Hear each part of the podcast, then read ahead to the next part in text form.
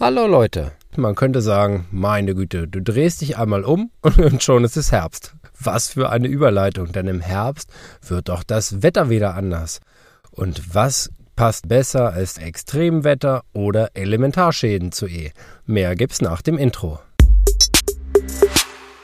Ganz so fröhlich wie das Intro oder beziehungsweise die Worte davor sind die Themen Extremwetter beziehungsweise Elementarschäden natürlich nicht. Denn da geht's wirklich ans Eingemachte.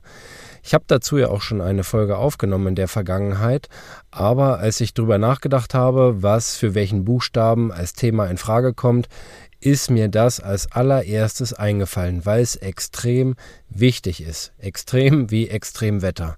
Und deshalb möchte ich heute nochmal einen Appell loswerden an alle Wohngebäudebesitzer oder alle Gebäudebesitzer, sich mit diesem Thema einmal auseinanderzusetzen und auch, wenn ich selbst zur Miete wohne, zu überlegen, ob ich das nicht in meine Hausrat, sprich Inhaltsversicherung mit aufnehmen will.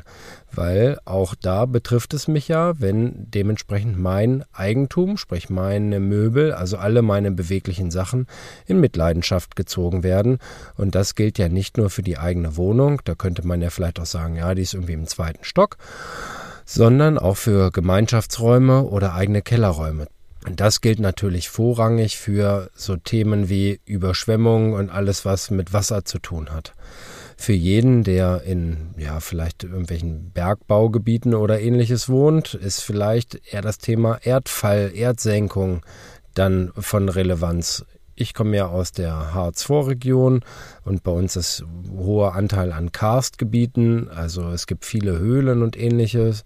Und ich habe doch durchaus den einen oder anderen Kunden, der sagt, okay, ich weiß ja nicht genau, was unter mir ist. Erstmal kommt viel Stein, dann kann aber auch viel nichts kommen.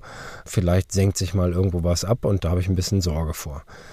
Je nachdem, was einen umtreibt, welche Sorgen man hat, gibt es ja auch die Möglichkeiten, das abzusichern. Ich sage ja jedes Mal, und das wiederhole ich hier gebetsmühlenartig nochmal, wichtig ist mir, dass du alle Informationen hast. Was du draus machst, ist mir letztendlich relativ egal.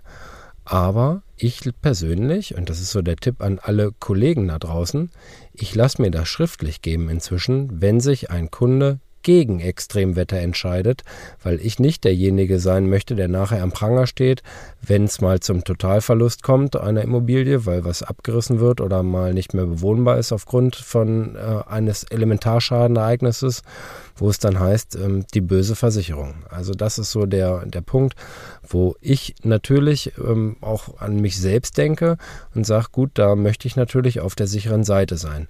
Mir ist wichtig, dass du alle Infos bekommst und wenn du es nicht möchtest, alles gut. Nur bei so ein paar Sachen ist es wichtig natürlich, ähm, das Ganze auch zu dokumentieren, damit es nachher nicht heißt, ja, also das wollte ich aber haben. Ne? davon, davon wusste ich jetzt nichts, was das war.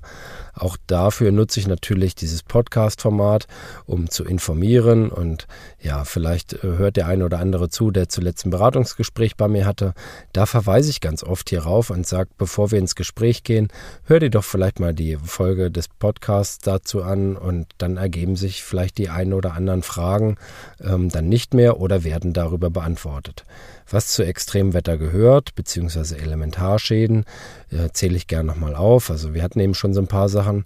Überschwemmung, Rückstau. Bei Überschwemmung ist zum Beispiel ganz wichtig, dass auch Überschwemmung nur des eigenen Grundstücks versichert ist und nicht nur das Gewässer über die Ufer tretend alles überschwemmt ist, sondern auch wenn eine Überschwemmung nur auf meinem Grundstück passiert, dass das auch abgesichert ist. Auch immer ganz wichtig, hängt immer mit der Lage des Grundstücks zusammen.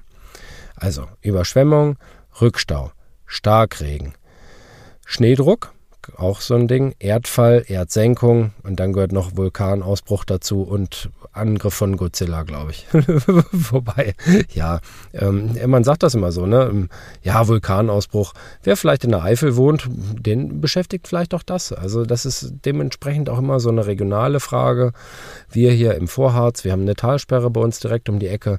Ähm, aktuell ist da total wenig drin, aber das kann sich ja dann auch mal ändern und der eine oder andere hat mal schon so ein Gefühl dafür bekommen, was passiert, wenn mal aus der Talsperre was abgelassen wird.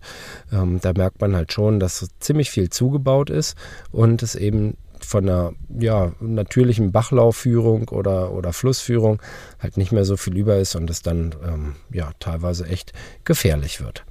Also, dies soll nur eine kurze Erinnerung nochmal sein, sich mit den Themen Extremwetter, Elementarversicherung zu beschäftigen, darüber einmal nachzudenken. Solltet ihr tiefergehende Fragen haben, kommt sehr gerne auf mich zu. Ich freue mich drauf. Ansonsten verbleibe ich mit dem Klassiker. Macht euch einen schönen Tag heute. In diesem Sinn, tschüss Tim.